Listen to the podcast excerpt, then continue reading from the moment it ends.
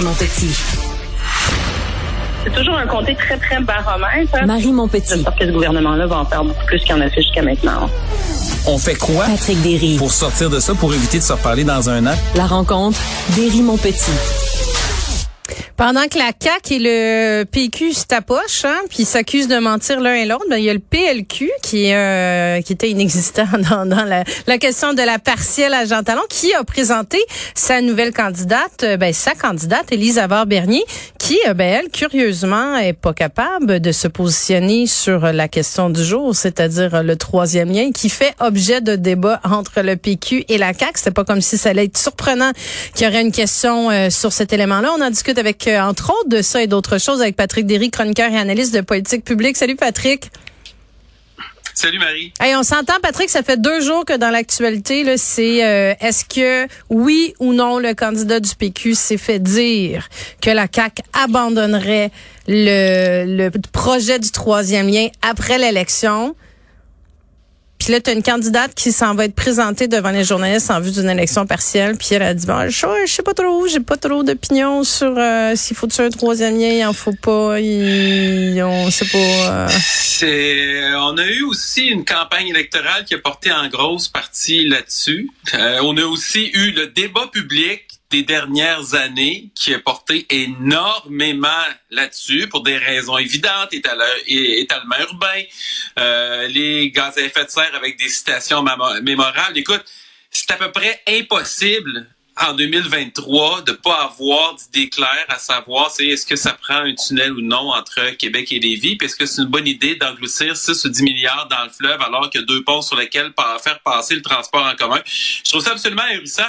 Mais écoute, moi je me je me je me, je me non, mais ça s'ajoute, ça s'ajoute à toutes les autres prises de position du PLQ des derniers mois ou des deux dernières années où on sait pas où ils sont. Ouais.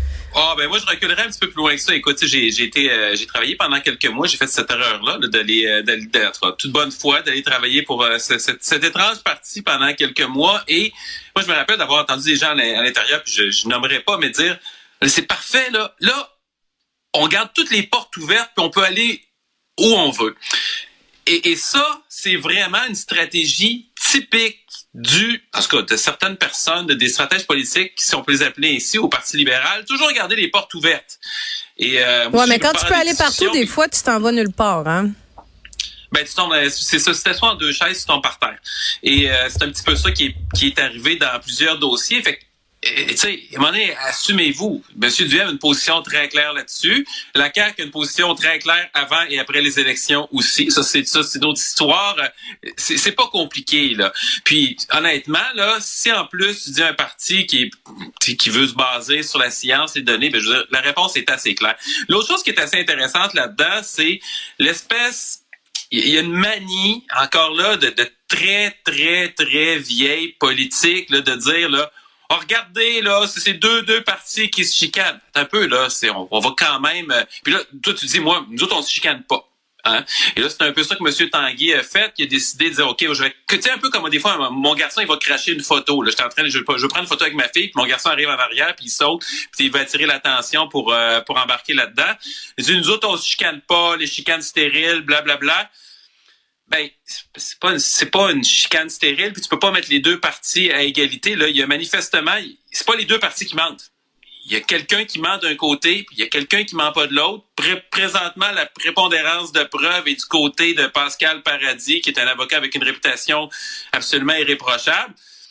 Si M. Tanguay est arrivé pour dire regardez on a un gouvernement qui est au pouvoir qui qui qui a menti sur un engagement principal le troisième lien OK mais là juste de lancer de la boîte à tout le monde, ça donne rien. C'est une vieille pratique, c'est une vieille stratégie. Encore là, c'est une stratégie libérale qui, a été utilisée assez abondamment sous l'ère Charest, puis même un petit peu après. Je pense plus que les gens cherchent beaucoup ça en politique. Puis une chose est certaine, quand tu regardes où est-ce que le PQ est présentement dans les sondages, ça fonctionne pas très bien. En tout cas, c'est ce qu'on appelle aussi un autre faux départ. Ben, écoute, elle va avoir toute la campagne électorale, la campagne électorale de la partielle pour se faire une tête peut-être sur ce dossier-là. Ben sur un, écoute. Sur un autre sujet, euh, Patrick. Euh, bon, la, la, la, la, rentrée scolaire, la, le, la manque de postes, là, ça occupe euh, tout, tout l'espace. Mais il y a beaucoup d'enseignants qui ont démissionné puis qui témoignent des raisons aussi de pourquoi ils lâchent finalement. Parce que tu sais c'est un peu ça l'enjeu là. C'est qu'on a beau en former en former en former il y en a presque autant qui sortent. C'est un peu comme les infirmières là. on on en on en on en rentre presque autant qui ben non on en rentre moins que ce qui sort finalement parce que pour plein de raisons de de d'épuisement puis d'écœurement devoir essayer de vider la chaloupe, parce que de la remplir, là, mais s'il y a un trou, ça, ça, ça, ressort par l'autre côté, fait que ça ça fonctionne pas. Euh, selon le ministre Drainville, il y a environ 3000 nouveaux profs qui arrivent chaque année, il y a environ 3000 départs à la retraite, il y en a environ 1000 qui quitteraient de plus, qui quitteraient simplement la profession. Là, j'ai pas vérifié les chiffres, là, mais j'imagine qu'il doit, qu'il doit être informé. Ben, c'est ça. Là, on a des exemples. On écoute, un exemple d'un prof qui a décidé, là, au bout d'à peu près une dizaine d'années d'enseignement, de dire, moi, je me, je me pars une espèce de, de fermette autosuffisante. Il y a d'autres, d'autres projets dans la région où il habite qui ont absolument rien à voir avec l'enseignement. Euh, il y en a une autre qui a décidé de devenir créatrice de contenu, influenceuse sur TikTok. Écoutez, on est, on est loin des, des salles de classe. Et moi, moi je veux juste te parler d'un autre exemple parce que il y a deux choses qu'on qu'on oublie là-dedans. Bon, eux autres, ce qu'ils invoquent, d'abord, c'est bon la rigidité des, euh, des centres de services scolaires. Puis, par exemple, l'enseignant qui a quitté, celui qui est devenu euh, fermier, lui, pas de possibilité d'horaire de quatre jours. Euh, bon, c'est sûr que il faut peut-être des conditions de travail pour pour retenir. Moi, j'ai, euh, écoute, il y a un de mes amis, c'est drôle, il me racontait ça. C'est un, un gars qui a commencé comme enseignant en début de carrière. Lui, il est allé dans une école qui est à côté d'un centre de détention. Donc, il enseignait à des enfants de détenus qui sortaient de l'école comme ça avec son, brevet d'enseignant. C'était pas les classes les plus faciles. Et, la logique veut, la logique syndicale, parce que c'est une logique syndicale, c'est que plus tu es ancien, plus tu choisis, tu vas choisir ta tâche et tu choisiras pas nécessairement la tâche qui est la plus la plus exigeante, quoique certains peuvent décider de le faire. L'allocation des ressources dans n'importe quelle entreprise, c'est exactement le contraire. Tu prends les plus expérimentés, tu les envoies sur la ligne de feu, et tu les paies en conséquence. Dans le système de santé puis le système d'éducation, tu fais le contraire. Tu prends le moins expérimenté puis tu l'envoies où personne veut aller. Puis en plus, il est sous-payé quand tu commences. Qu'est-ce qui est arrivé? Ce gars-là, c'était un gars brillant que je n'aimerais pas. Il a décidé de devenir journaliste. il a fait sa carrière, ça a très, très bien été. Il a été rédacteur en chef à un moment donné d'un, petit journal. Puis, euh, mais tu sais, on perd du monde comme ça. Je peux te parler d'un autre, un autre ami, une autre anecdote aussi. Un gars qui est un, un prof de musique, un gars avec qui j'ai travaillé dans une autre vie un gars, un pédagogue absolument extraordinaire, hallucinant avec les enfants, passionné de musique. Moi, j'ai joué avec lui, j'ai pris un peu des, des, cours, c'est un champ. Et là, il arrive dans une école où il n'y a pas de projet d'orchestre. Lui, il est là, il est à temps partiel. Il te montre son projet. Là, écoute, le gars, il est bon. Les jeunes embarquent. Il réussit à acquérir des instruments. Toute l'équipe monte son affaire. Quand le projet devient trop gros, le prof de musique blasé le ramasse. Là, lui, il a tout fabriqué le gâteau, puis il est prêt à manger. Lui, il ramasse le projet. le prof qui faisait rien, qui, était un petit peu blasé, qui était tanné, mais là, les règles d'ancienneté faisaient en sorte que c'est un projet qui changeait de catégorie et l'autre fait le ramasser. Bon, mon ami a fini par rester dans l'enseignement quand même, mais tu vois-tu, ça, c'est le genre d'anecdotes comme ça, on entend un petit peu partout. Et, et ça, faudrait, euh, tu sais, il y, a, du travail à faire du côté des syndicats, je te dirais. Ah ben non, mais... Écoute, je te donnerais un dernier. Vas-y, vas-y, vas-y. Si tu me permets un dernier. OK, sur ma lancée, tu sais, ça arrive des fois, tu sais comment, comment je suis, mais le calier. Ah, J'en profitais, t'avais pris de l'air. T'avais pris de l'air, t'avais, avais pris une petite ben respiration. Tu vois, j'essayais de Vas-y. ben, écoute, c'est ça. Mais c'est parce que quand on regarde les, euh, dans les différentes universités du Québec, les, c'est possible de voir la cote R du dernier enseignant admis dans un programme. ça donne une idée un petit peu de la force relative des enseignants qui sont dans le programme. Bon, on sait que les étudiants en médecine, par exemple, rentrent avec des très, très grosses cotes R. C'est le programme qui est le plus contingenté. Les étudiants en droit aussi, ça prend une très forte cote R pour rentrer. D'autres programmes comme ça, le génie, la psycho, ça prend quand même des, ils ont des exigences. Euh, les profs, ça a déjà été un programme qui était l'enseignement, ça a déjà été contingenté très longtemps. Moi, quand je suis rentré à l'université, c'était un, programme qui était contingenté. Aujourd'hui, c'est plus contingenté l'enseignement, au contraire. Et ce qu'on voit, les cotes R des étudiants en enseignement sont souvent parmi les plus faibles quand on regarde le dernier admis. Fait donc, ça, c'est un petit peu un problème. D'ailleurs, parenthèse, les infirmières aussi, c'est un petit peu la même chose. Là, sont pas dans la queue complètement, mais tu sont plus, sont souvent plus en, bas de la moyenne.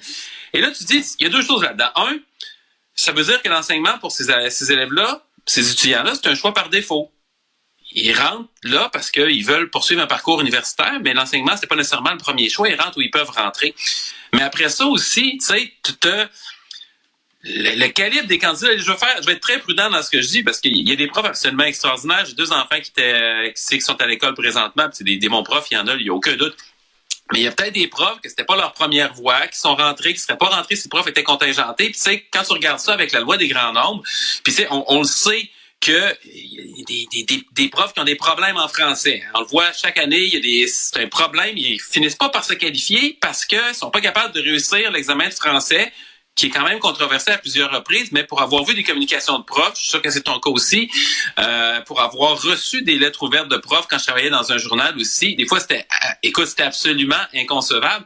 Fait qu'on a ça aussi, c'est l'attractivité, la profession, c'est ça, c'est de faire en sorte que ceux qui rentrent à l'université aussi, que c'est un premier choix, l'enseignant, l'enseignement, puis que tu as des gens qui auraient pu décider d'être médecin, avocat, ingénieur, comme ça se fait dans d'autres pays où les profs, c'est plus attrayant, notamment en Europe du Nord, décident d'être enseignants, pas par défaut, mais parce que c'est un premier choix on a peut-être un peu de travail encore à faire de ce côté-ci. Oui, mais il y en a aussi beaucoup qui font ça parce que, je veux dire, la vaste majorité choisissent parce que c'est ce qu'ils veulent faire, c'est ce à quoi ils veulent se consacrer. Mais tu n'as pas tort dans le fait qu'il y a un enjeu non seulement d'attractivité, mais surtout aussi de, de, rétention quand on voit le nombre qui malheureusement quitte dans les cinq premières années, comme tu dis. C'est un peu, c'est vraiment un enjeu très similaire aux infirmières. Il y a quelque chose où il faut revoir, puis revoir toutes les, les règles syndicales. Donc, c'est un peu ça aussi que le premier ministre Legault dit quand euh, quand il fait appel à mettre de l'eau dans leur vin. lui aussi, il a son bout de job à faire. on s'entend là-dessus. Mais les négos de l'automne vont être vraiment déterminantes. Patrick Derry, chroniqueur analyste de politique publique. Merci. À bientôt.